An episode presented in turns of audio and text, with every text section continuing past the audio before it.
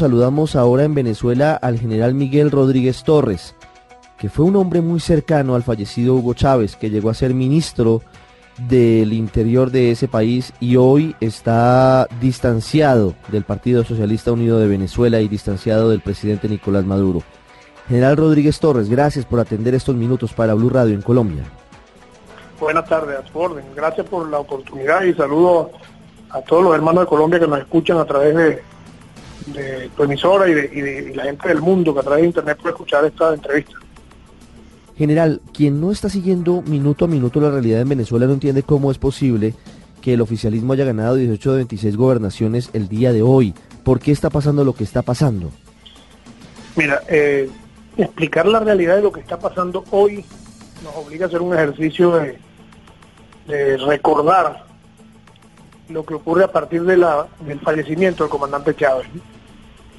Eh, con el fallecimiento del comandante Chávez se produjo en el seno del alto mando político que él dejó instalado la discusión sobre la necesidad de darle un vuelco eh, radical a la forma de manejar la política la economía en el país y atender el problema social, dado que el liderazgo de Chávez no iba a estar presente, pues y queremos que nosotros repensar y renovar este movimiento. Y eso no ocurrió así. La decisión al final fue eh, seguir, tratar de, mantenerse montado sobre eh, el legado del comandante, que llaman ellos, ¿verdad? Porque están ahorita gobernando, y, de imitar cada día más a ver quién se parece más a Chávez. Y tú sabes que esas imitaciones siempre son odiosas y son ineficientes.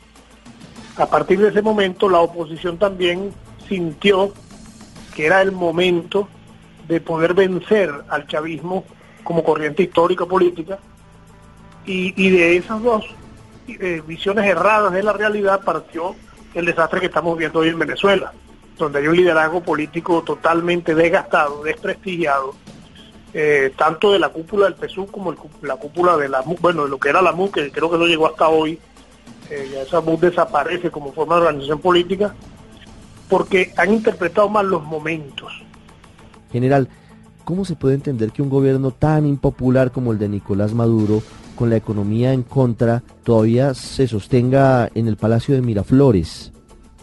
Lo que pasa es que hay que vivir aquí y comprender la política aquí para, para poder entender esas contradicciones, porque la gente se lo pregunta y dice, bueno, como un gobierno que tiene 80% de rechazo, que tiene la gente pasando penuria porque la inflación se está comiendo los recursos de la gente, que hay una delincuencia desbordada sin control, ¿cómo el gobierno puede ganar 18 gobernaciones? Bueno, porque se preparó eh, un gobierno totalitario que controla todas las instituciones, entonces los que están en elecciones no se enfrentan a un partido, se enfrentan al Estado completo. O sea, el, que puso un candidato en el, Estado eh, Yaracuy, no era, no era ese candidato contra el candidato del PSUV, era ese candidato contra todo el Estado.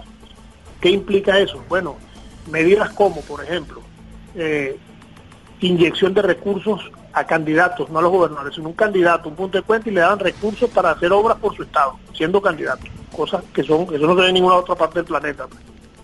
Eh, todos los medios del Estado, que son muchísimos, al servicio de los candidatos del Estado. Los medios privados están casi todos arrodillados a las decisiones del gobierno y entonces hacen lo que el gobierno les dice eh, callan a, las voces críticas que no quieren que se escuchen. Por ejemplo, yo tengo un veto en los medios privados, ninguno me entrevista aquí, sobre todo medios de televisión y algunos medios grandes de radio. La diferencia entre PSUV y MUT no pasa de 600 mil votos. Entonces tú dices, ¿cómo, cómo en una elección donde la diferencia son 600 mil votos, uno gana 18, 18 eh, gobernaciones y el otro gana 5? Entonces, es un tema de ingeniería, de ingeniería electoral muy bien pensada, muy bien hecha, y de una gran operación psicológica promotora de la abstención que desmovilizó a gran parte de la oposición. No te extrañes que ahorita, con la, eh, la implosión que tuvo la MUT, cosa que iba, en cualquier momento tenía que ocurrir, eso era eh, eso no es una unidad orgánica lo que hay ahí. Pero con esta implosión, no te extrañes que el gobierno salga y diga mañana que las elecciones son en diciembre. Porque ¿qué pasaría si el PSUV va a elecciones municipales en diciembre? Bueno, el PSUV va como partido unificado y, explotando el éxito de las regionales y la MUT iría vuelta prisa, obviamente con varios candidatos en cada municipio, lo que facilitaría un éxito también arrasador del PSUV. General, A pesar de todo, a pesar del fraude, del ventajismo, de la cooptación de todas las instituciones por parte del gobierno, ¿usted considera que todavía la salida es electoral? Mira, yo creo que la única salida que tenemos es electoral. Aquí mucha gente sueña con que vengan los marines y caigan en paracaídas aquí en la Plaza Bolívar y saquen al gobierno, o que se hacen los militares, o de que, no sé, la gente siempre anda buscando caminos verdes. Una de las grandes debilidades de la oposición venezolana ha sido que el inmediatismo, todo el tiempo están buscando salidas rápidas, y por eso se echan esos estrellones que se echan y esas frustraciones que viven. Aquí hay que crear una gran mayoría de venezolanos una gran fuerza unitaria de todos los venezolanos, más allá de los partidos, que sea DECO, que Copellanos, venezolanos con un candidato que digan, este es el que va a derrotar a Maduro y lograr lo que llamamos nosotros la unidad superior. Y esa unidad superior que va por encima de los intereses partidistas, personales, individuales, el, mar el famoso marketing político, lo que se valen estos señores de la MUC, una unidad nacional real para presentar un candidato capaz de derrotar al presidente Maduro en elecciones. General Rodríguez Torres, hoy como están las cosas, ¿usted cree que sí habrá elecciones presidenciales? Sí, mira, ellos, ellos van a hacer las elecciones porque es que se suma la presión de calle, la situación caótica de la economía. Eh, ellos saben la situación en que se encuentra el pueblo, ellos saben que tienen que hacer unas elecciones para buscar una salida y van a tratar de ganarla a ellos y hacer toda una ingeniería electoral que, que les beneficie y que los ayude pero ellos tienen que hacer las elecciones, así como tuvieron que hacer las regionales, porque esas regionales no las hicieron ellos porque es que son buenos, ¿no? Y es mentira que eso lo convocó la constituyente, eso lo convocó, que convoca elecciones en Venezuela se llama el Consejo Nacional Electoral, no la constituyente. ¿Qué es lo que están haciendo ellos? Ellos van avanzando, dan un paso, miden y avanzan y dan el otro, ¿no? Ellos hicieron las elecciones regionales, pero no escogieron los diputados regionales, porque ellos en los actuales diputados regionales tienen mayoría, el PSUV. Entonces yo decía, bueno, donde ganen los gobernadores opositores le tenemos los diputados en mayoría.